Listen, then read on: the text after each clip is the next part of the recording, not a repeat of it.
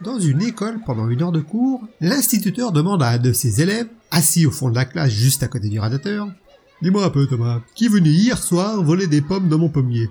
Euh, désolé monsieur, je ne vous entends pas très bien. Je suis trop loin. C'est ce qu'on va voir. Viens ici t'asseoir à ma place. J'irai m'asseoir à la tienne, et à ton tour, tu me poseras une question. Ils échangent leur place, et Thomas pose une question comme l'instituteur lui a demandé. Maître, qui est venu dormir avec maman quand papa était en déplacement professionnel? Diantre, tu as parfaitement raison, Thomas. On ne comprend rien ici dans le fond de la classe. Merci d'avoir passé du temps ma compagnie. N'hésitez pas à liker, laisser un petit commentaire ou vous abonner. Et à bientôt pour de nouvelles aventures.